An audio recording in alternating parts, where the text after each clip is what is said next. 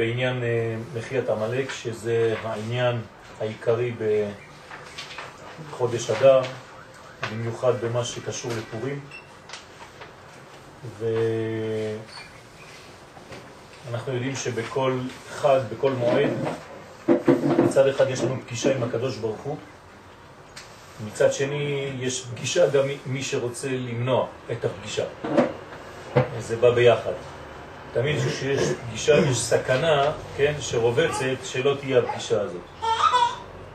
כן, כי ככה זה צד הקליפה שמנסה ל... למנוע את הקשר. כיוון שיצאו בני ישראל ממצרים קודם זמנם, הנה מחמד זה לא נגמר בירורם וזיכוכם לגמרי. היה חסר זמן של שעבוד במצרים, ולמרות היותם שמורים בענני הכבוד וניזונים על ידי המן, כלומר במדבר אתה רואה אותם לכאורה במצב עליון מאוד, לחם שמימי שירד עליהם דבר יום ביומו ונבלע בעבריהם. זאת אומרת, הם לא צריכים את כל הדברים ש... של העולם הזה, שמורים מענייני העולם הזה. אז אתה רואה אותם לכאורה במצב גבוה, ולמרות שהיו שותים מבעירה של מרים, ורגליהם לא בצקה וסמלתם לא בלטה מעליהם, כן, מדרגה ניסית מאוד, הנה לא זכו לכל אלה אחרי שזיכחו כליהם, אלא בזכות האור הגדול שהאיר עליהם הקדוש ברוך הוא מלמעלה, למרות מצבה. בבחינת דילוג ופסיכה, לפי שעדיין לא הגיעו אל תיקונם הגמור כנ"ל. בפשטות, עם ישראל לא גמר את הבירור שלו, ומכיוון שהבירור שלו לא נגמר, אז גם האור שהיה מגיע להם, וכשאתה מסתכל על עם ישראל שיצא ממצרים לכאורה באופן פשוט, במדרגה גדולה מאוד, כן, מי לא רוצה להיות במצב כזה, עטוף, שמימיות? כל המצב הזה הם לא קיבלו בגלל שהם עשו, כן, הדברים ידועים, אלא בגלל שהיה חסד מלמעלה, ולא היה, הקבלה הזאת לא הייתה מדין, אלא בחסד גמור, כלומר במצב שמדלג על המצב שלהם, פוסח על רמתם בקדושה שלא הייתה משהו מי יודע מה באותה שעה. לכן, בגלל שהתיקון שלהם, הבירור שלהם לא נגמר, אז חייב הקדוש ברוך הוא במרכאות להוציא אותם בכל זאת, להנהיג אותם בשלב מסוים, בזמן מסוים, במידת החסד הגמור, עד שיגדלו קצת ויתחילו לקנות בדין, כן, את מה שהם מקבלים עד כאן חינם. וגם במתן תורה, אותו עניין, שפסקה זוהמתה והיו דומים למלאכי השרת, לא הגיעו למדרגה זו בזכות זיכוכם, אלא בזכות האור הגדול שהאיר עליהם הקדוש ברוך הוא מלמעלה. כלומר, גם במתן תורה, שלכאורה הכל בסדר, עובדה, הקדוש ברוך הוא יורד בפעם הראשונה בהיסטוריה מול עם שלם ומגלה את רצונו כאן בעולם הזה, המסר עובר, לכאורה עם ישראל כבר במדרגה ראויה. לא כל כך פשוט. המדרגה לכאורה מהצד החיצוני, ככה נראה לעין, בסדר, אבל עדיין לא נגמר הבירור שלהם. ולכן כל זה מופיע רק ממידת החסד, עם קצת תוספות כאן, פה ושם. ובספר אורה ושמחה הביא דוגמה לזה, ממה שהיה בעולם העקודים לפני שנבדל האור העב מן האור הזך. מה היה בעולם העקודים? היה עדיין חיבור בין אורות, אור זך, עליון, ואור עבה תחתון. אבל בגלל שהם ביחד, כן, נקרא עקודים, כלומר, קשורים אחד בשני, אז אתה מסתכל, אפילו החלק הזה שהוא עבה, הוא לא עדיין עולה בשם. למה?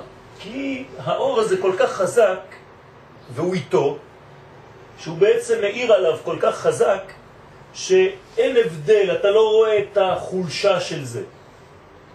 ברגע שנפרדים אחד מהשני, יש הבדלה, אז האור הזך עומד כאן, והאור האב עומד כאן. עכשיו אתה רואה שהוא עבה בגלל שהוא כבר הסתלק. אז לפעמים אנחנו במצבים בחיים שלנו, שהאור כל כך חזק ואנחנו נמצאים בתוך התופעה הכללית, שהחסרונות הפרטיים לא עולים בשם, לא מופיעים. זה לא אומר שאתה מתוקן. פשוט בגלל שיש אור כל כך גדול מסביב, אז אתה כלול בתוך המדרגה הכללית הזאת. לא רואים אותך בפרטיות, לא בודקים אותך במידת הדין, אלא אתה נכנס עם כולם כאילו, כן, אתה חלק מהכלל הגדול, ולא מודדים אותך ממש ברמה האמיתית שלך. ובכלל, צריך להבין שאם אכן פסקה זו המתם במתן תורה, כן? עכשיו אני שואל את הקושייה ששואל רבי משה קורדוברו עליו השלום, הרמק שואל את השאלה הזאת, אם באמת אתה אומר לי, כן, זאת ראייה למה שאמרנו עכשיו, שמצבם היה מצב שלם, פסקה זו המתם במתן תורה. שאלה, מדוע לא זכו באותה עת ממש לגמר התיקון? זהו, נגמר. אתה אומר לי פסקה זו המתם. בסדר, תביא את גמר התיקון, משיח, נגמר הסיפור. אלא, אותו עניין חוזר כאן, שעיקר התיקון השלם, מה זה תיקון שלם? הוא כזה שמשתף גם את תיקון הגוף. דהיינו, שמזכך ומגלה את מהותו הפנימית של החומר עצמו, ולא רק על ידי האר המרחוק של אור הנשמה עליו. זאת אומרת, כשהאור העווה הזה יגלה את הנשמה הפנימית שלו, זה התיקון הגמור. אבל כשהאור הזך מאיר עליו, הוא כל כך מאיר עליו, הוא עושה אותו יפה. אתה לא רואה את הבעיות שיש לו. למה? כי האור הגדול כל כך משפיע שאתה לא רואה את החסרונות. למה הדבר דומה? כן, אם אני מאיר את החדר באור חזק מאוד, אז אתה לא רואה את השינויים שיש, או את הדפקטים שיש על הקיר, או על כל מיני מקומות. אבל כשאתה שם אור עמום, כן, אתה רואה כזה, אני רואה פה יש בליטה, שם הצבע לא אותו צבע, שם ממש עשו עבודה לא כל כך וכו' וכו'. כל הבלגנים יוצאים, השינויים הקטנים יוצאים ומתחילים לתפוס מקום, מציאות. ככה זה טבע הדברים. האור מבטל את כל החסרונות שמסביב. לכן לא הייתה גאולה, לא היה גמר התיקון אפילו במתן תורה. כי מה קרה שם? הפוך, התורה ירדה, אור גדול ירד, כשאור גדול יורד, אז כולם uh, הולכים לאיבוד קצת בתוך האור הגדול הזה. מכיוון שהם כבר הולכים לאיבוד שם, אתה לא רואה את החסרונות של כל הפרטים. והסיבה פשוטה. כל מה שאמרנו עכשיו, כן, כאן בכתוב, כי אם יסתלק האור, יחזור החומר למצבו הקודם, כלומר האמיתי, מה שבאמת לא ראית עד עכשיו, גס ועווה. ותיקון כזה הוא רק למחצה, לשליש או לרביע. כיוון שהכל תלוי בהערת הנשמה, על החומר, ולא בזיכוך ותיקון החומר מצד עצמו. אז זה לא מעניין אותנו כל כך. זה טוב לתקופה הראשונה בחיים. אבל אחר כך החומר עצמו צריך לעשות עבודה עצמית. צריך לעשות משהו על הגוף עצמו. אי אפשר כל הזמן להעיר מרחוק, כן, ולהגיד הכל בסדר, כן, תראו איזה אור גדול, אני מוציא אור ענק ומאיר את הכל. ועניין זה הוא סוד תורה שבעל פה. מה זה תורה שבעל פה?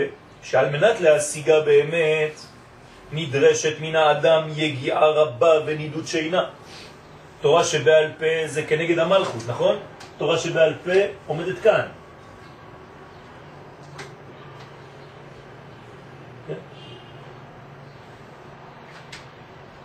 ותורה שבכתב היא כאן.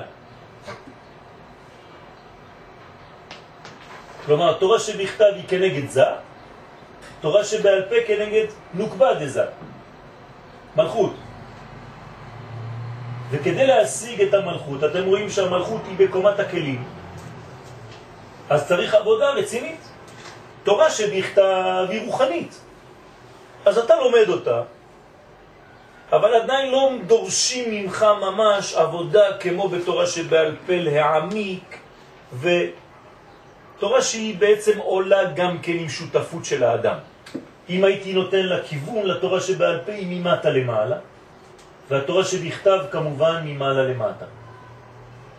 אז כל עוד ואתה לא משתתף בתורה שירדה ואתה מגלה אותה כי האור החוזר הוא כלי לאור הישר, זה הכלל, ולכן העבודה של האדם צריכה להיות בתורה שבעל פה עם מאמצים גדולים מאוד, כן? בלי לישון, הרבה הרבה עבודה, ואז זה מביא ומגלה את האור הישר.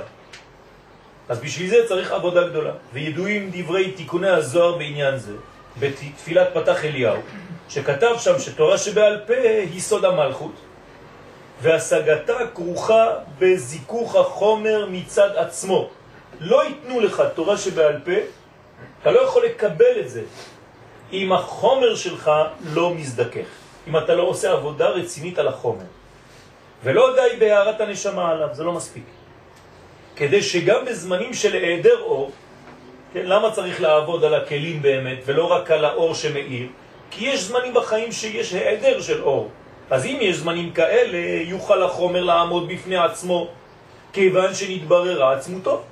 הוא לא רק סומך על האור שיבוא לו מלמעלה, אלא הוא בעצמו, כן, יש עבודה על החומר עצמו.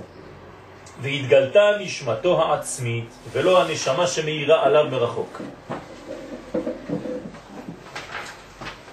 הערת הנשמה באה מכוח תורה שבכתב. אז פה יש לנו את ההערה של הנשמה, כן? כלומר, כשהתורה שבכתב יורדת על הר סיני, זה בעצם נשמה שיורדת לעולם. כן, זה הנשמה של העולם. העולם עד כאן היה בעצם כמו גוף בלי נשמה. גוף בלי נשמה זה אלפיים שנות תוהו. אחרי אלפיים שנה יורדת התורה לעולם והנשמה בעצם מאירה על הגוף. אז נגמר הסיפור, זה בסדר או לא? למה לא? כן, בגלל שזאת נשמה, זה לא מספיק, זה הערה של הנשמה. לא עשיתי עבודה. זה רק בגלל שיש אור גדול שאני פחות רואה את הטעויות.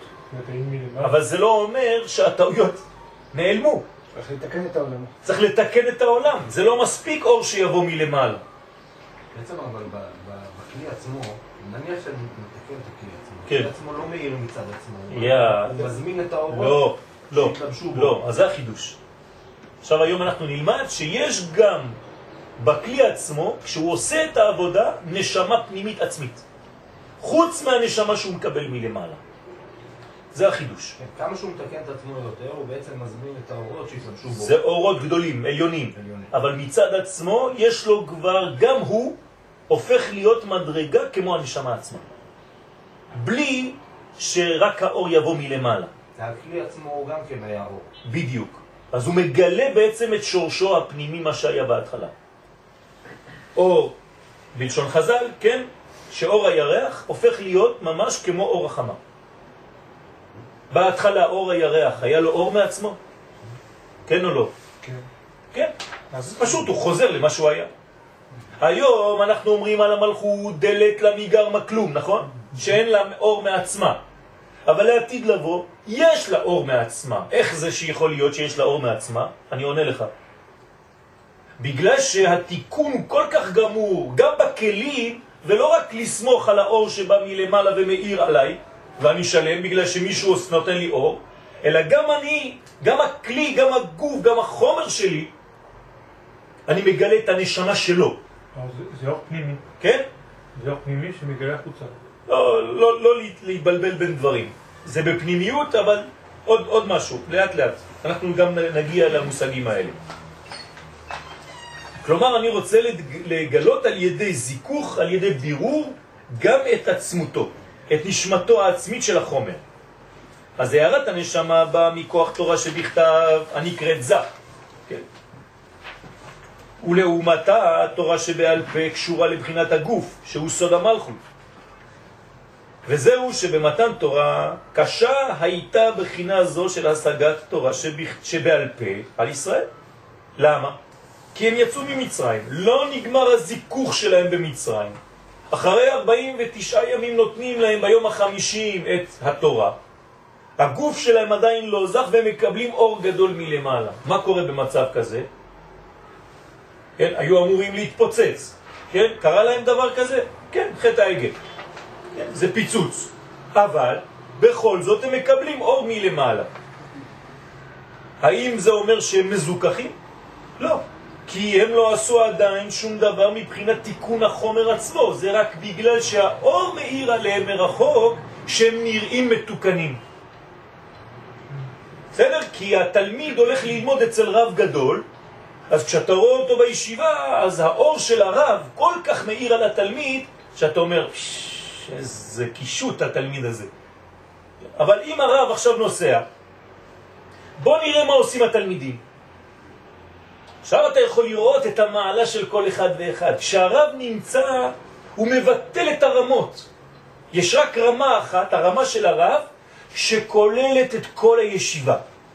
כשהרב מסתלק, פתאום אתה רואה את המעלה ואת המדרגה של כל תלמיד ותלמיד. אבל הם לא קיבלו את מתן תורה באופן פסיבי, כאור שמגיע אליהם, בלי שהם יצאו. בוודאי שהם יצאו.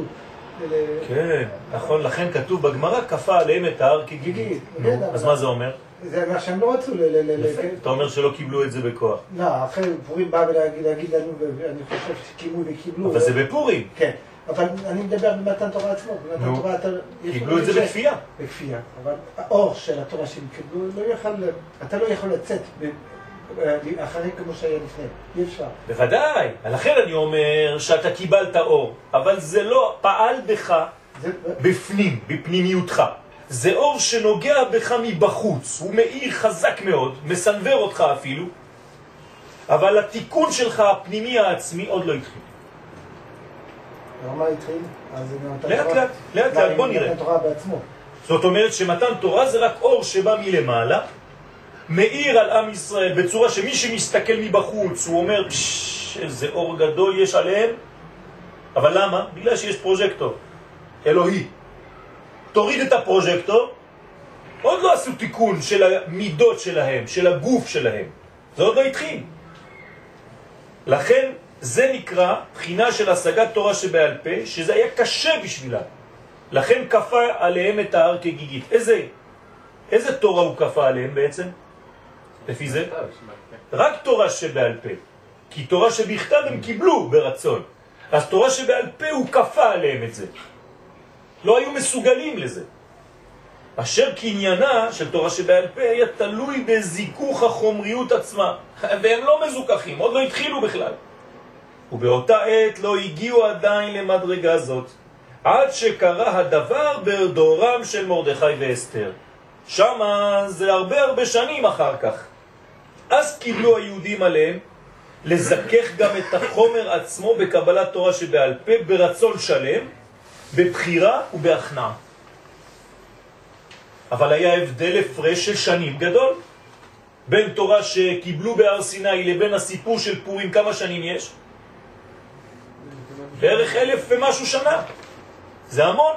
איפה הזיכוך בעצמו בסיפור של פורים? אז הזיכוך עצמו בסיפור של פורים זאת עבודה של כנוס את כל היהודים, כן, מהילדים הקטנים, טף ונשים ביום אחד, וצומו עליי שלושת ימים, ותלבשו בלבושים ותעשו עבודה, הייתה תשובה אמיתית באותו זמן.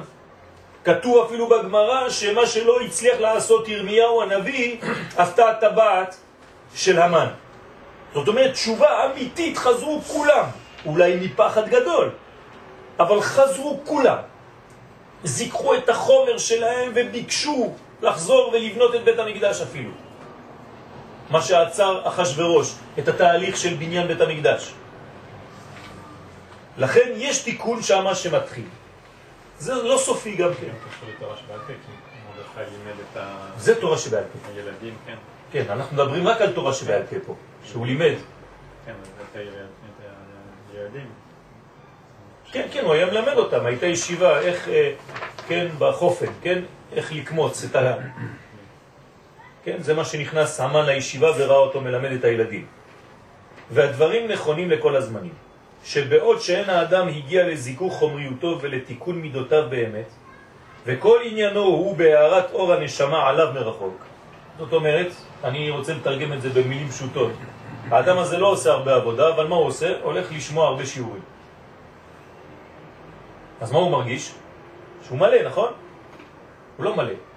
למה? זה התורה של הרב, זה לא התורה שלו. הרב עשה שעות ושעות ושעות כדי לבוא, הוא מקבל ככה, יושב, כן? הוא יוצא מהשיעור קצת שמח, אבל הוא לא תיקן עדיין שום דבר. זה האור שמאיר עליו מרחוק, מבחוץ.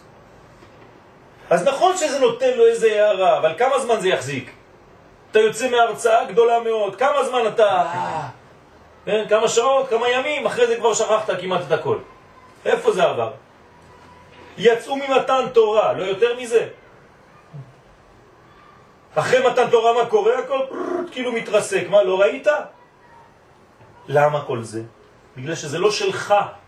קיבלת מלמעלה. אז התיקון לכאורה הוא לא תיקון שלך, למרות שרואים אותך מאוד מאוד עם אור גדול.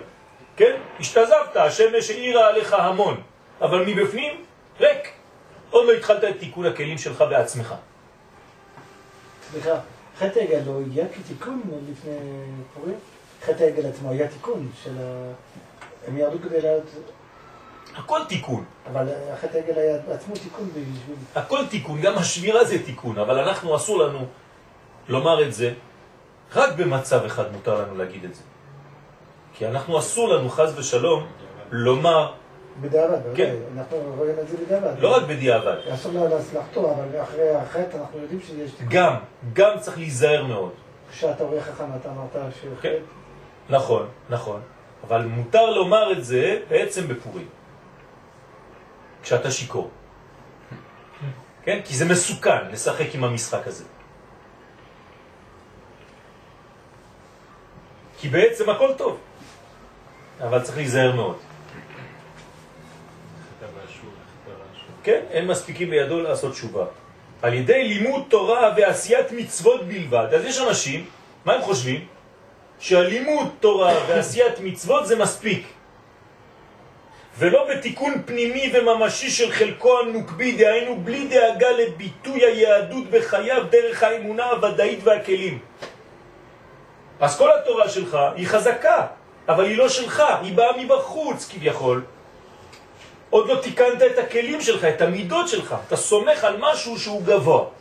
אתה נתלה על עץ, גבוה.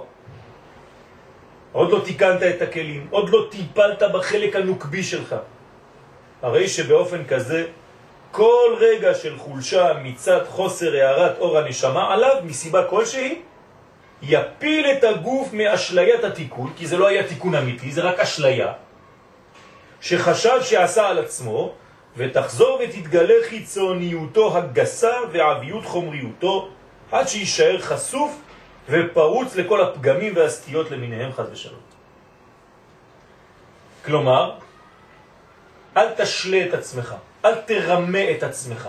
זה לא בגלל שלמדת תורה שאתה עכשיו מלא אור. אתה רוצה להיות מלא אור, אתה צריך לגלות את האור שנמצא בגוף עצמו, בכלי. לא רק בגלל שמישהו מאיר עליך מרחוק. וזה בדיוק היה סוד כישלונו של אדם הראשון, בעצמו, שהתעסק בתיקון כאין זה בקל שנים, ב-130 שנה שפירש מאשתו אחרי החטא. כי לא נזדכך חומרו באופן מהותי. ולמרות תשובתו הגדולה, הנה היה הדבר בבחינת הערת אור הנשמה עליו מבחוץ, ולא תיקון פנימי ממשי של החומר עצמו. ואשר על כן, גדל אצלו חשש הנפילה בכל עת אשר נחלש האור. אז אדם הראשון נשאר כל הזמן בחשיפה כזאת וחשש לנפילה, דווקא בגלל שהוא התחיל תהליך של תשובה אמיתית, אבל התהליך הזה לא היה כרוך בתיקון המידות. עוד יותר מסוכן. התשובה זה לא סתם ללמוד, זה לא סתם לומר, זה לתקן את החומר עצמו. זו עבודה הרבה יותר קשה. וזה בחינת תורה שבעל פה. לגלות את התורה שנמצאת במלכות, בכלי, באור העבה. לא את התורה שיורדת לך מלמעלה באור הזך. אני נותן לכם דוגמה פשוטה. אתה יכול להוציא דברים או לחזור על דברים שמישהו אמר. יש לי חידוש גדול. כמה עבדת בשביל החידוש הזה? כלום. פתחתי את הרדיו, שמתי קלטת ושמעתי את החידוש. זה לא שלך. כדי להגיע לחידוש, אתה צריך לתקן את הכלים שלך. זה החידוש האמיתי. אני לא אומר לך לחזור כמו טוקי על מה ששמעת אצל פלוני ואלמוני. וזה כמובן דברים גדולים. ללמוד על מנת ללמד. זאת אומרת שכל עוד, אפשר לומר את זה, כל עוד ואתה בעצמך לא הופך להיות צינור של השפעה, אתה רק מקבל, מקבל, מקבל. אני לא יודע ממה אתה מלא, אתה מלא רק מאורות של אחרים. כאן אתה מלא מאור אלוהי, אבל האור העצמי, העצמותי, לכלי, אתה בעצמך עוד לא התחלת בכלל לעבוד. ואתם רואים זאת אשליה גדולה מאוד. יש אנשים שיכולים לדעת מלא, אבל זה לא שלהם. זה מילוי של תורות, תורות, תורות, תורות, ולא עשו עבודה רצינית על עצמם במשך כל החיים. זה עניין של לאבד את האורות שמקבלים, או זה... זה, זה עניין של... איפה באור שיש? בחומר עצמו. החומר עצמו, מאיפה הוא בא? מהאלוהות, נכון? רק שהוא כל כך התרחק, שהוא נראה כדבר חיצוני בלבד. אם אתה לא חופר בפנים, כמו שעשו האבות שחפרו בארות, ואתה מתקן באמת, לפני שניתנה תורה בהר סיני, כן? הם כבר עשו את הכל. העבודה דרך ארץ, את התיקון שלהם, אז התורה שתקבל אחר כך, היא תהיה שונה לחלוטין, היא תהיה הרבה יותר גדולה. למה? כי אתה עשית עבודה, בניין. אבל אם התורה היא באה רק ממעלה למטה, עדיין אתה לא כלי ראוי לקבל חז ושלום. וזה צריך להיזהר, ותכף נקשר את הכל בעזרת השם לפורים. והוא סוד מאמרם ז"ל, במקום שבעלי תשובה עומדים, אין צדיקים גמורים יכולים לעמוד. מחילה שלא כתבתי לכם את כל המקורות, כי לא היה לי זמן, כתבתי את השיעור היום בבוקר. אז במקום שבעלי תשובה עומדים, אין צדיקים גמורים יכולים לעמוד. מה זה העניין הזה? שתחילת תשובתם של הצדיקים האלה, החדשים, כן, הם בהתחלה, בתחלת התהליך, תשובתם נעשית מכוח אור הנשמה שמאיר עליהם בעוצמה גדולה. אני מתרגם את זה. מה זה בעל תשובה? הוא נדבק לאיזה רב, לא עוזב אותו. זה יכול להיות כמה חודשים, אולי כמה שנים, ככה, אור גדול, גדול, גדול, וואי, וואי, וואי, יש לי רב, מלמד אותי דברים, והוא בא וחוזר על כל מה שהרב אומר לכולם. אבל הוא בעצמו עוד לא התחיל בכלל עבודה, הוא חדש בכל המערכת הזאת. אני לא שולל את זה חז ושלום, כן? לא להבין הפוך. אבל זה עדיין לא שלו. ולכן אם אמנם נראית אצלם, אצל בעלי התשובה, התעוררות מיוחדת בתשובה, כי אתה רואה אותו כמו אש בוערת, יותר מחמיר מכולם.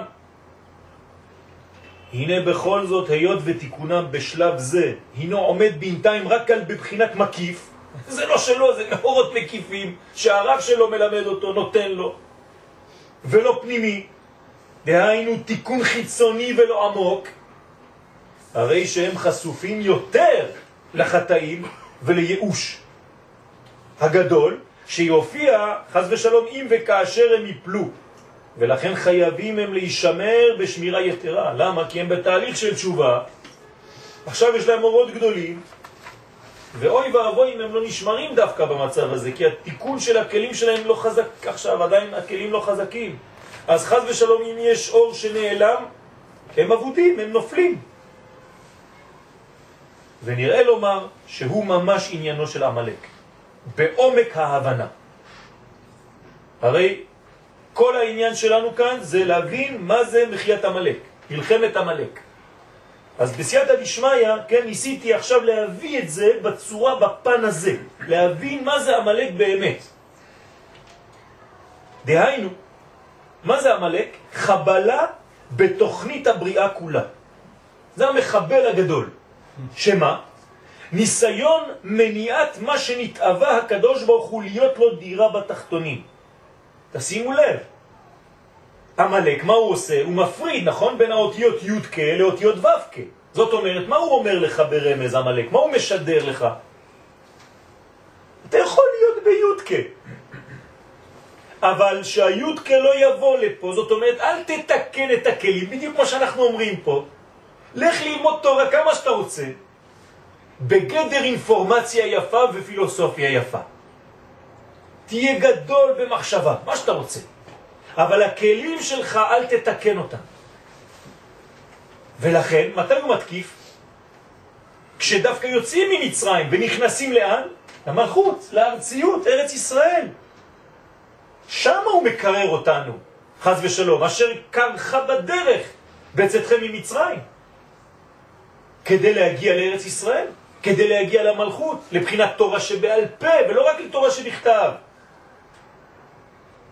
כלומר, המלאק מבלבל אותך שהכלים שלך לא יהיו מתוקנים. תתעסק כמה שאתה רוצה באורות, אבל לא בכלים. וכוונת הדברים היא לומר שהמלאק דוחה בעצם את זיכוך החומר עצמו. וזהו מה שאמרו חז"ל שאין השם שלם. כן, גם כאן אסור לכתוב השם ה' עם צ'ופצ'יק. כן, כי זה רק השם של הקדוש ברוך הוא. אי אפשר לומר שהשם, הקדוש ברוך הוא לא שלם, הוא תמיד שלם, הוא לא צריך אותך. אבל השם שזה גילויו, זה כן לא שלם, ואין הכיסא שלם, עד שימחה זכרו של עמלק מן העולם. למה? כיוון שהשלמת השם היא גילוי נשמת החומר בעצמו.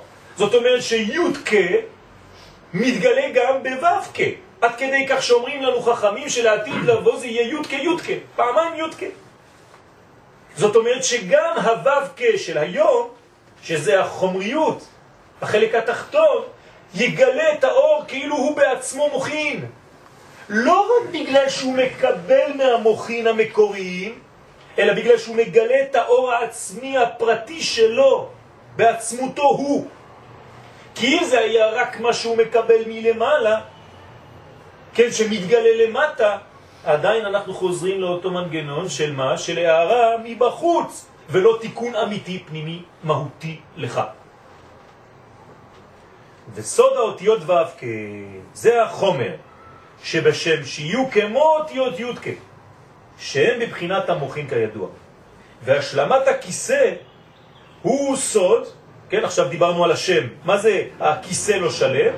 הוא סוד חלות הקדושה גם דרך כלי מזוכח ומבורר שמסוגל לגלות את הנשמה שבו. זאת אומרת, אם אני מוריד מכיסא את האלף, זה מה שהוריד המלאק, נכון? א' מכיסא וו' כ... כן? משם השם. כן? בעצם מה הוא הוריד? א' ו' כ. כן? מה, איפה ראינו פסוק עם א' ו' כ? היווה למושב לא.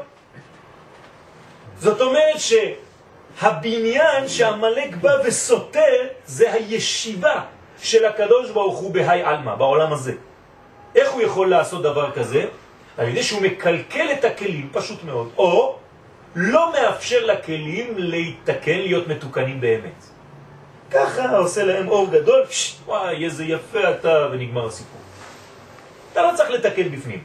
הנה, עכשיו אני נותן לך שיעור, אתה הולך להרצאה, כן? יש בלימוד תורה שתי בחינות, כן? שני סוגים של חכמים. אחד נקרא סיני, והשני נקרא עוקר הרים. מה זה סיני? זה הרצאה באיזה אצטדיון כדורגל עם 50 אלף איש, ושם מלהיבים את כולם, כולם ככה, ואתה משגע את כולם, וכולם זה, כן? מי עשה את העבודה? הרב. אבל האנשים שם, כן, הם שמחים, הכל, אבל זה הכל מבחוץ, זה כן, כאילו נכנסו לאיזה מקום שסתם עשו להם איזה שמפו, אומרים להם, הנה, אתה יפה. זה לא סתם, זה לא ריק, זה לא מספיק. עוקר הרים, אתה צריך לעקור את כל הקליפות שיש בתוכך ולשנות את מהותך מבפנים, לתקן את המידות באמת. וצריך את שניהם. סיני ועוקר הרי. אם אתה עושה רק סיני, אז אתה מתלהב מכל דבר. אבל מה תיקנת באמת? ולכן, שאור שמסוגל, כלי שמסוגל ומבורר, כן, מזוכח, מבורר שמסוגל לגלות את הנשמה שבו, ולא רק להיות מזוכח מהערת הנשמה עליו. כן, לא נשמה שבאה על הגוף, אלא גוף שמגלה את עצמותו. וסוד השלמת השם והכיסא הוא סוד הייחוד בעולם, בהבנה שאין שתי רשויות חז ושלום. זאת אומרת, שברגע שאתה מבין ומשלים את זה, אתה מבין שגם החומר מלא בעצם מאורו יתברך. למה צריך נשמה? אז למה צריך נשמה? כי הנשמה היא המקור. הנשמה, כשאנחנו מדברים כאן על הנשמה, זה התורה שבכתב. זאת אומרת שזה הדיבור האלוהי אלינו. בסדר, הוא, אנחנו יודעים שהוא בא ממעלה למטה. אבל זה צריך, כי זה שלב ראשון. אין שום דבר שיכול להתחיל ממטה למעלה, הכל מתחיל ממעלה למטה. אז הנשמה קודמת. אבל בסופו של דבר, מה אתה עושה אתה? אשר ברא אלוהים בשביל מה? לעשות. אז אתה בעצם מתקן, מכשיר את הכלי שלך, ומגלה גם את מהותו האלוהית. בעולם הזה. אז אין שתי רשויות, חז ושלום. זה לא האלוהים של העולמות העליונים, ובעולמות התחתונים זה שליטת הסטרה אחרה והקליפות, חז ושלום. כן? הקדוש ברוך הוא ברא את הכל. כן? אני השם בורא כל אלה. כן? גם בורא רע. בישעיה מ"ג. אלא הכל אחדות אחת כוללת של גילוי הקודש ואחדות גם בעולם הריבוי והתמורה. אפילו שאתה רואה פה מלא פרטים, מיליונים של דברים קטנים, האור האלוהי, כן, גם כן מתגלה דרך זה. אתה צריך לגלות בתוך הגוף שלך, לא רק את ההערה שמבחוץ, אלא התיקון העצמי. ועמלק.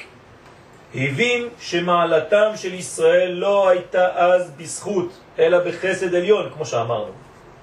הוא יודע, הוא שומע, יש לו חוש, הוא נברא בצורה כזאת שיש לו רדאר פנימי, אותו עמלק, בכל דור ודור, יש עמלק אחד, סגנון כזה, כוח כזה, שמסתכל על עם ישראל ורואה ובודק אותם, מודד אותם.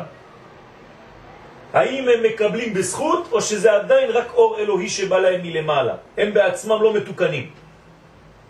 כלומר, שהבין כי כל אורם היה מהערת האור האלוהי עליהם, כן, הקדוש ברוך הוא עושה להם הרבה הרבה חסדים, מאיר עליהם, אבל תעזוב אותם חמש דקות לבד, כן, עושים לך חטא העגל, תוך שש שעות. כן, זה מה שהוא מבין, המלאק. ולא מצד עצמות. למה? כי לא סיימו זיכוכם במצרים כנ"ל. כל זה בגלל שיצאנו ממצרים לפני הזמן. אם היינו ממשיכים במצרים בגלות ומזכחים את כל החומר, היינו יוצאים בכלים מתוקנים באמת. יוצא שכל הגלויות שלנו זה רק השלמה של מה שלא סיימנו במצרים. ולמרות שכל האומות חשבו שישראל הגיעו לגמר התיקון, למה כל האומות חושבות? כי כל האומות אין להם את המשקפיים המיוחדות שיש לעמלק. לעמלק יש משקפיים מיוחדים שהם מסתכלים בפנימיות. כן, הם ראשית גויים עמלק, יש להם כוח. לא לשכוח שהעמלק יוצא מבטן הקדושה. זאת אומרת מרבקה. והוא אח תאום ליעקב.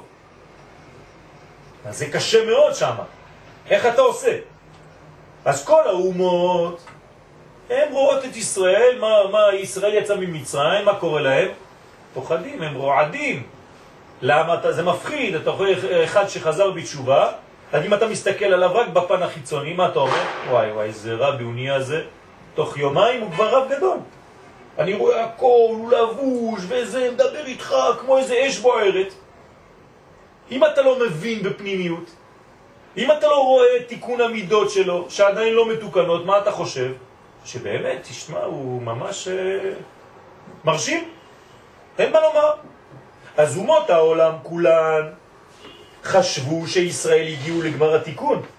ולכן כתוב, שמעו עמי מרגזון, חיל אחז יושבי פלא שאת כולם בטוחים ומוכנים לחתום שעם ישראל גמרו את התיקון שלהם. כולם.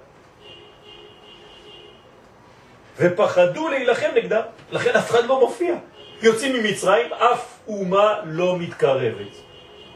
חוץ מהמלאק.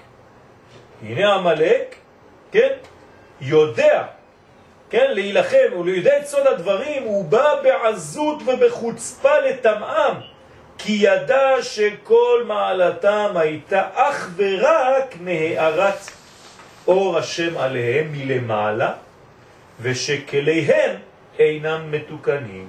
זה מה שראה עמלק. וזאת כי היה סילוק האור שהופיע בליל יציאת מצרים. אתם זוכרים מה שלמדנו בפסח? כתבתי קצת בסוגריים, מחמד שלא קיבלו בזכות מעשיהם, אלא בחסד השם עליהם.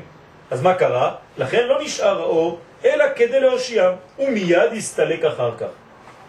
אז יש לך ישועה שהיא נקראת פסח, בגלל שהקדוש ברוך הוא לא שם לב למצב שלך, ולמרות המדרגה שלך שהיא לא איי איי איי, הוא נותן לך אור גדול, מוציא אותך ממצרים. מי שמסתכל מבחוץ אומר, תשמע זה צדיק, הנה הוא יצא.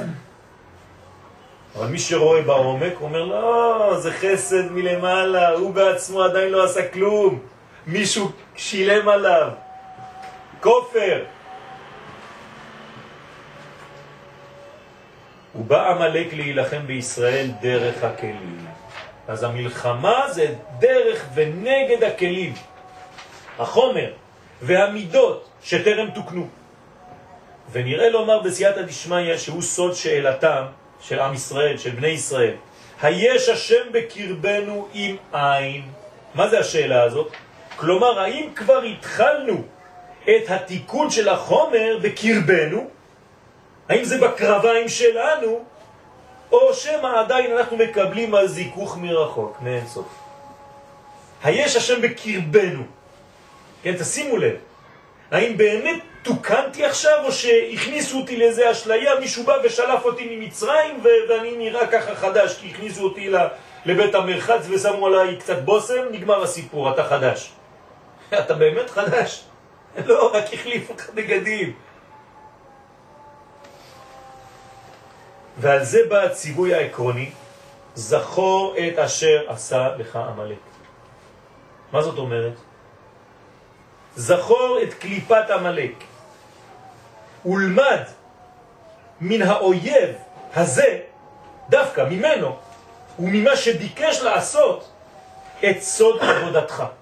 זאת אומרת, אתה רוצה לדעת מה באת לעשות בעולם הזה? פשוט מאוד, לך לראות ולבקש מהאויב הכי גדול מה הוא רוצה לעשות לך. מה יאמר לך אם תלך ותדפוק בדלת של המלאק? שלום, אתה המלאק? כן. תגיד לי, מה באת לעשות בעולם הזה? למנוע ממך תיקון הכלים. תודה. משם אני יודע מה העבודה שלי. בדיוק. כי מאויביי תחכמני. האויב שלי מלמד אותי מה בדיוק חסר אצלי, ומה אני צריך להשלים. ומזה תדע תפקידך בעולם הזה, בפרט ובכלל, כאומה נבחרה. שבאמת כל ביאתך לא הייתה אלא לזכך החומר והגוף, עד שיהיו נקיים מכל סיג, בבחינת משכן השם המה. הם הופכים להיות כמו המשכן, המשכן זה לא רק מקום שיש עליו שכינה שיורדת מהשמיים, הוא בעצמו הופך להיות, הכלים שלו הפכו להיות קודש. זה כמו הקדושה שבתוך הטבע. ולא רק בגלל שהאור של הקדוש ברוך הוא נמצא עליו. זה גם נכון. ונראה עד הסוף, אה, סליחה, ונראה עוד להוסיף, בסייעתא דשמיא, שהוא סוד מה שכתוב במשיח, עני ורוכב על חמור. מה זה עני ורוכב על חמור? עד שהחומר עצמו יגלה את נשמתו. זאת אומרת שאתה תראה את המשיח שרוכב על החומר. שבחומר עצמו, החמור, יגלה את המשיחיות שבו. כלומר, מה זה החמור? מה הוא מבטא החמור הזה? את הגוף. את האיטיות ביחס לנשמה, הנשמה היא מהירה מאוד. החמור, כמו החומר, הוא איטי, תן לו להתקדם לאט לאט, הוא כבד. את העקשנות, הנשמה היא זריזה, היא מקבלת, היא נכנעת מיד, כי היא חלק אלוה ממעל ממש. אבל הגוף קשה לו, הוא כבד והוא עקשן ולא רוצה וכואב לו והוא עייף ולא רוצה לזוז וכל הזמן יש לו משהו. אני ורוכב על חמור זה המשיח. תגלה את האלוהות שבחומר עצמו. לכן, זכור את אשר עשה לך המלך. מה זה זכור? מתייחס הזכור הזה בכללות אל הזיכרון שלנו. לא לשכוח בעצם בפורים את מה? את ראש השנה, את יום הזיכרון.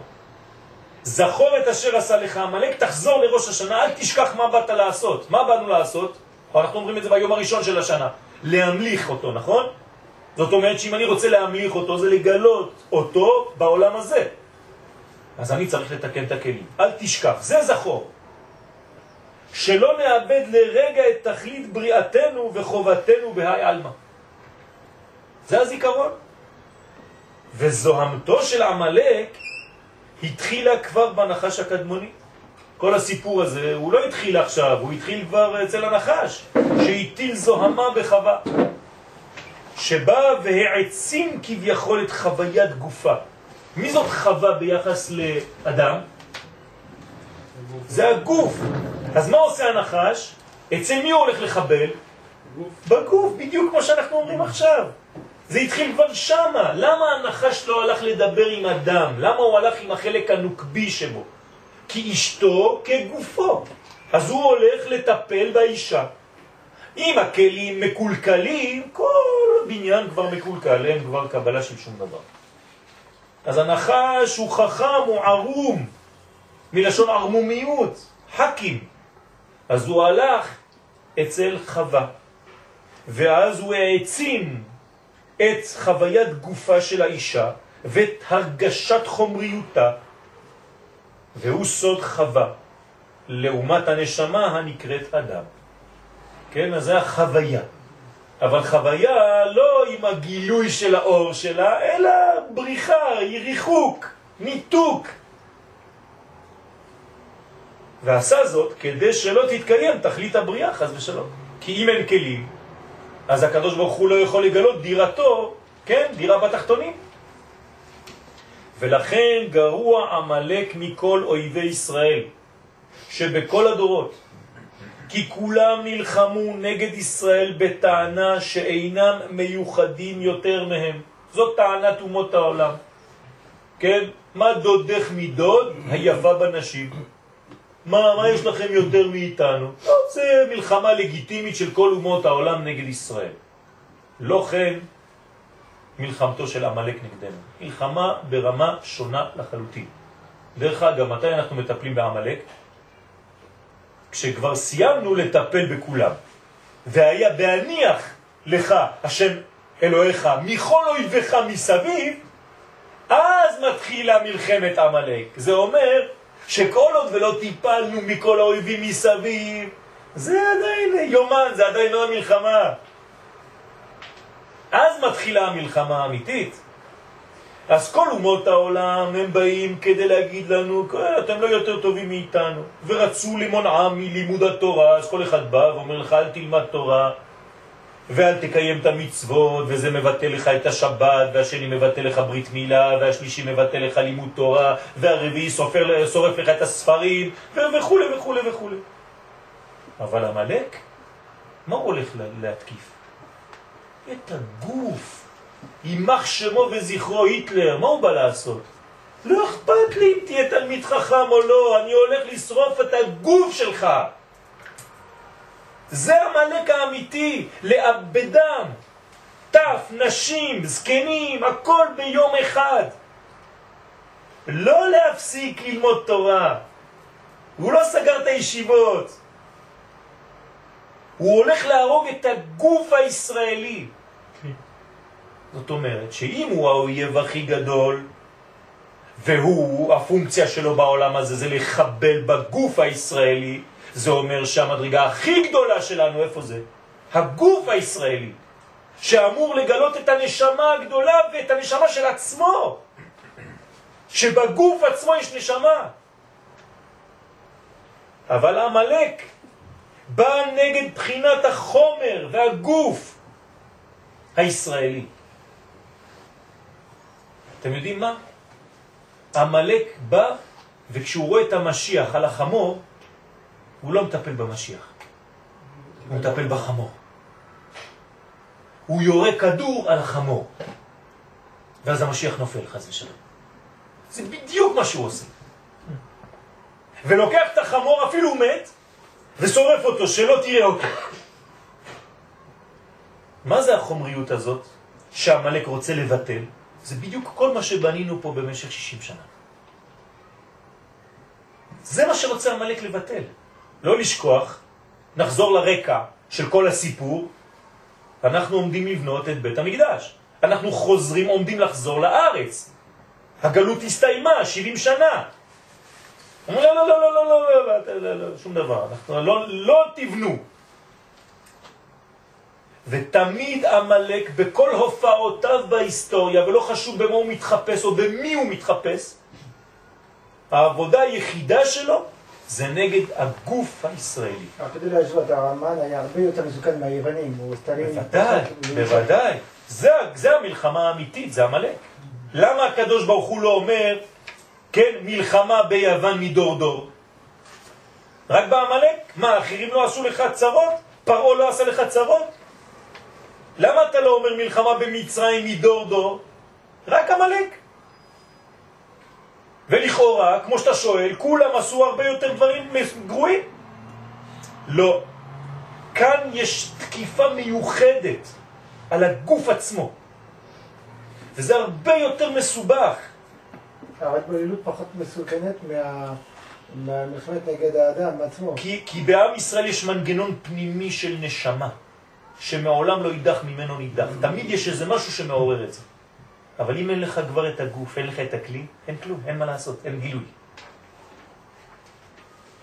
המלאק בא להרוג את הנשים בעם ישראל. פרעה הפך הפוך. מה הוא הרג?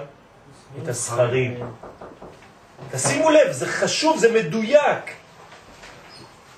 המלאק לא הורג את הסחרים, הוא הורג את הנשים, את הכלים.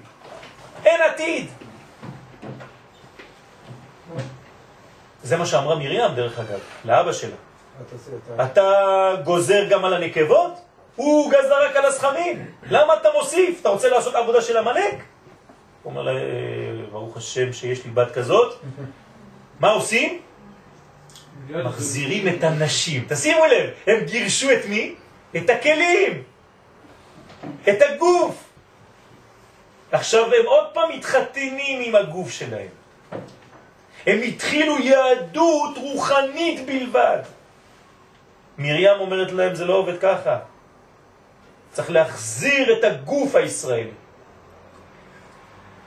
ולכן הגוף הישראלי הזה, למנוע, זה מה שהוא בעמלק, גילוי השם דרך ישראל בתחתונים. ויוצא כי מלחמתו של עמלק הייתה בעצם נגד השם עצמו. מה זה נגד השם עצמו? בגילויו. כלומר, ואני יכול להוסיף כאן, כן? שזה יהיה עוד יותר מדויק. נגד השם, ה' שימם. כלומר, לא נגדו הוא, אלא נגד שמו. כן? נגד הגילוי של הקדוש ברוך נגד הכלים, שזה מי? עם ישראל. הרי ישראל, כנסת ישראל, בת זוגו, אז היא אשתו, אז היא גופו, אז היא חומרו, חומריותו כביכול. מה? ושכנתי בתוכם. כן, סוד הייחוד. אין אישה. אין ייחוד, אין גילוי השם בעולם הזה, חז ושלום. אתה מבטל את עם ישראל בגוף, אין יותר. ולכן זה נגד רצונו, כי מה היה רצונו המקורי? לעשות לו דירה בתחתונים, דווקא בתחתונים, כן? ונגד תכלית בריאתו, כן? נגד תכלית כל הבריאה כולה. על זה אומר השם בעצמו, השם בעצמו אומר, מחו אמחה, אני, חוץ מהעבודה שלכם, אתם לעשות את זה למטה בשטח, גם אני צריך לעשות, יש לי מלחמה כזאת. מחו אמחה את זכר עמלק. לא את עמלק, את זכר עמלק. כן? זאת אומרת, לא רק המלך. לא רק עמלק. אתה צריך למחות את כל הזיכרון הזה, כן? טיפול שורש אמיתי. בזיכרון של, בזכר של עמלק. כלומר, אל תפסיק כל פעם שאתה מתחיל לצאת למתקפה, ואתה שומע את כל אומות העולם מיד, כן, אין להם מה לעשות, פתאום יש להם אספה. אף פעם הם לא מתאספים. לא, לא, לא, צריך, זה מוגזם, צריך להפסיק. אז כולם חוזרים. תמיד בכל מלחמות ישראל זה ככה, תמיד. יכולים להתקיף אותנו עשר שנים, אנחנו מתקיפים יום אחד, כולם אומרים סטופ. חוזרים. מעניין, נכון? למה? כי אם היו נותנים לנו שלושה, ארבעה, חמישה חודשים, טיפול שורש אמיתי. לא. צריך להמשיך שיהיה עוד קצת עמלקים בעולם, כן? אל תחסלו אותנו, אומר האו"ם. כן? כי אתם הבורג. אז מחו ימחה את זכר עמלק. והיא מלחמה על השם בעמלק מדור דור. מה זה מדור דור? זה לא רק טיפול בנפש העמלקית, אלא בזמן, מדור דור. בזמן העמלקי. יש זמנים עמלקיים. מה זה הזמנים העמלקיים? כשאנחנו חוזרים לארץ, כשאנחנו בונים את ארצנו, כשאנחנו בונים את מקדשנו, כשאנחנו בונים את המידות שלנו, זה, זה מפריע לעמלק. כן? שלשום תפסו יהודי צעיר בצרפת, נער, כן? שם ישמו, תפסו אותו כמו שעשו לאילן חלימי, זיכרונו לברכה, אותו דבר, אותו סיפור, לפני יומיים תפסו אותו בצרפת, בפריס? סגרו אותו באיזה מקלט, נתנו לו לאכול סיגריות ודברים שאני לא יכול להגיד פה, כן? ואחרי כמה ימים חרטו לו במצח, כן? יהודי ועם עוד מילה שאני גם לא, לא רוצה להגיד פה. כן? בגוף הישראלי. והנה מיציאת מצרים ועד שנכנסו לארץ ישראל, כל התהליך הזה, וגם בזמן השופטים ומלכי ישראל, היה נמשך אור גדול ורוחני על כולם, ובזמן בית ראשון הייתה עליהם הערת שכינה גדולה, ומכוחה עלו למדרגות גבוהות מאוד ביותר, אלא שבכל הזמנים הנ"ל, אותו דבר, לא זיככו את עצמות החומר. זה היה הכל, כל מה שאמרתי עכשיו, מיציאת מצרים, כולל כל הבניינים. לא היה עדיין תיקון המידות בכל הדברים האלה, רק אור שבא מלמעלה. והיו חייבים לצאת לגלות כדי להשלים מה שלא נגמר במצרים. כי מה עושה הגלות? מחזירה אותך לגוף, כי שכחת ששם העיקר לא תיקנת את הכלים. אז היא זורקת אותך למקום שאין אור, מנתקת אותך מהאור ואומרת לך במרכאות, בוא נראה מה אתה עושה בחושך. כלומר, אני מראה לך שלא היית מתוקן. למה חשבת שאתה מתוקן? כי היה אור גדול. אז אני שם אותך חמש דקות בחדר חשוך, לבד, גלות, ושם אתה אומר, וואלה, אני ריק. חשבתי שאני מלא אור. ולמה אתה ריק? כי לא תיקנת את המידות. הכל היה מלמעלה. אז הקדוש ברוך הוא נותן לנו השלמות, כן? הולכים לעשות השתלמות. וזו סיבת סילוק האור, כן? הוא מסלק בכוונה את האורות בזמנים ידועים של גלות. לאפשר זיכוך הכלים עצמם. תתחיל לעבוד. אז אה, זה הולך לכיוון של כמה חרדים שאומרים לא לעלות לרצף מלעשות את יפה. יפה, זה נכון, זה נכון. כן, יש מחלוקת בגמרא, האם צריך לחכות שהקדוש ברוך הוא יגאל אותנו, או צריך לחכות, כן, יש מנדה אמר שצריך לחכות, יצאתם לגלות, הוא הוציא אתכם, הוא יחזיר אתכם. ויש שאומרים, הוא הוציא אתכם, אבל אתם תחזרו. מה עושים? מחכים עד שיבוא הכתוב השלישי ויכריע ביניהם, הרב קוק. בא הרב קוק אומר, כשיטה ראשונה. אתם הייתם אומרים שיטה שנייה, נכון? לא, דווקא כשיטה ראשונה. הקדוש ברוך הוא, הוא זרק אתכם, הוא יחזיר אתכם. נו, אז מה? אז זה נגד הדתי-לאומי, אומר הרב קוק. רק אני מוסיף עוד משפט. אבל מה שקורה היום, זה הוא מחזיר אותנו. אתם מבינים מה הוא, מה הוא עושה כאן? הוא אומר, זה נכון, הוא הוציא אותנו, הוא יחזיר אותנו. אבל מה שקורה בהיסטוריה לנגד עינינו עכשיו, זה בדיוק הוא שמחזיר אותנו. אל תחשוב שזה אתה. וזה כשיטת הזוהר הקדוש. כלומר, גם בתורה אסור להפסיק באמצע המהלך. עד הסוף. והמן הרשע, שהיה מזרעו של עמלק, כן, האגגי, הבין שהגלות מזרזת את תהליך הבירור והזיכוך. זאת אומרת, שאם עם ישראל ממשיך בתהליך של גלות, הרי הם כבר 70 שנה, נכון? מה הוא אומר? אוטוטו, מה קורה? זהו, הוא בפנסיה. כי הרי אם עם ישראל נגאל, מה קורה לאמן וכל החבורה שלו? נגמר הסיפור שלהם. אז אם הם ממשיכים את הגלות שלהם, מה קורה? הם עוזרים להם לגמור את הזיכוך של הכלים. וחשש אותו המן שתתגיים תכלית הבריאה לעשות לו יתברך דירה בתחתונים. אז מה הוא צריך לעשות מיד? זה לא שהוא אומר להם תחזרו לארץ ישראל, לא. זה יותר מדי פשוט. שם הוא יחסן אותם. בפרס, או באמריקה, או בצרפת, או בכל מקום.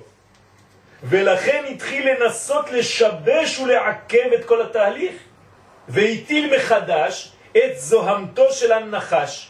איך? דרך סעודת המלך. אז הוא מזמין את כולם לסעודה. אומר להם, לא, לא, בואו, בואו, בואו, תשבו. כן, עכשיו אנחנו צריכים להכניס לכם חומר מיוחד בתוך הגוף. איך זה עובד? סעודה. סעודה גדולה. אנחנו עכשיו אחראים. סעודתו של אותו רשע, זה נקרא בגמרא. נהנו מסעודתו של אותו רשע. אז במטבח המן מסתובב שם, כן? שף סטפן קוראים לו, או לא יודע מה, שף המן, והוא מכניס חומרים חומרים בפה ובבטן הישראלית. כן, הוא הולך בין כל השפים במטבחים, אתה תכניס עכשיו שם חומר, בוא אני עושה כוונות עכשיו, שכל החומר שלהם יחזור לגסות, כי כל הגלות זיקחה אותם. עוד מעט הם גומרים. בוא נחזיר להם את הגלות עם כל הלכלוך שיש שם. אני רוצה לחזור, אומר המן הרשע, למה שהנחש עשה בחווה.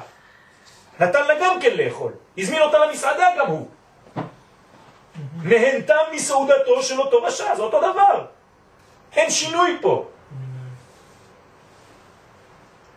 אז זה נקרא דרך סעודת המלך, שהייתה מלאה זימה, כמבואר בחז"ל, כן? אוי ואבוי מה היה שם בסעודה הזאת.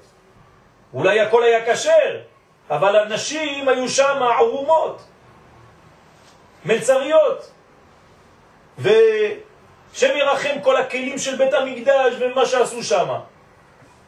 הכל כדי להחטיא את ישראל בפגם הכלים. היו לוקחים את בנות ישראל, דווקא בנות ישראל אומר המדרש, לא בני ישראל, בנות ישראל, ונותנים להם לשמש אותם ערומות בשבת.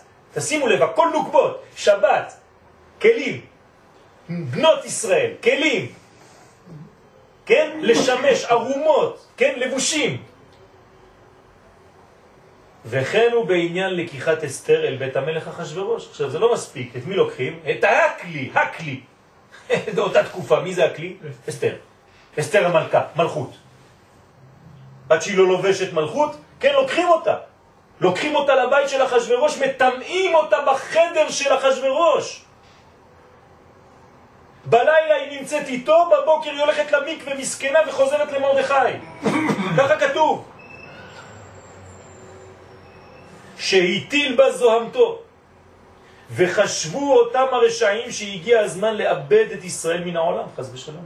אמרו, הנה, אנחנו עכשיו מצליחים. אלא שמרדכי ידע את כל אשר נעשה. מה זהו מרדכי ידע את כל אשר נעשה? מרדכי מבין את התהליך בפנימיות. בפנימיות התהליך, כן?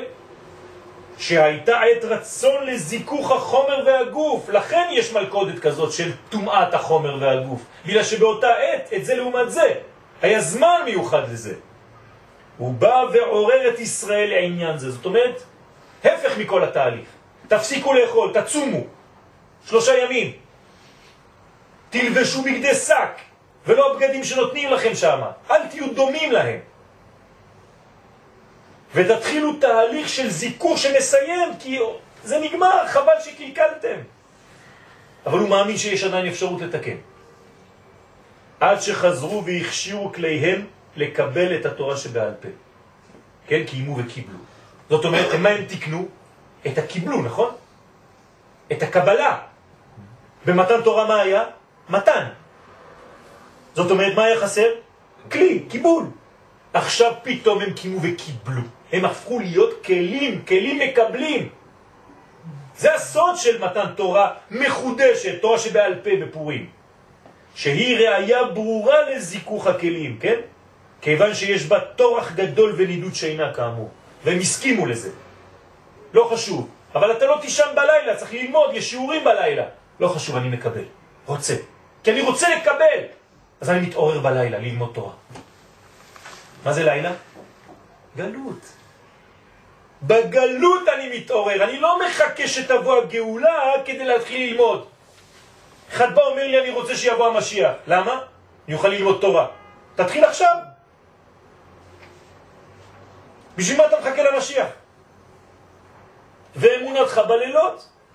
אם אתה מתחיל בלילה, אז אתה מתקן את הכלים, הכלים זה בחינת לילה, זה תורה שבעל פה. זה המדרגה האמיתית. כי ישב בחושך, השם אור לי. מה זה כי ישב בחושך השם אור לי? מתי הקדוש ברוך הוא מאיר עליי? דווקא כשאני יושב בחושך. לא כתוב כי כשאצא מהחושך תאיר לי. לא. בזמן שאני בחושך אני מתקן את הכלים כי החושך עוזר לי לתקן את הכלים ואז אני מאיר. ומאותה עת זכו להשראת שכינה עליהם. ולא רק משום הערת הור הנשמה מרחוק, אלא דרך תיקון הכלים בעצמותם. וזהו שאמרו חז"ל, חייב איניש לבסומה בפוריה, עד דלא ידע בן ארור המן וברוך מרדכי. מה הסוד? למה צריך להתבשם ולשתות בפורים עד שאתה לא יודע את ההבדל? שצריך לזכך את החומר הנקרא ברמז המן. המן זה החומר שלנו, זה כל הגסות שלנו. מה יש לה? מה יש לה? היא כמו בדיוק ברוך מרדכי, באמת. רק אתה לא יודע. אתה מסתכל על הגוף שלך ואתה אומר לו, ארור המן! אתה מסתכל על הנשמה שלך, אתה אומר, ברוך מרדכי.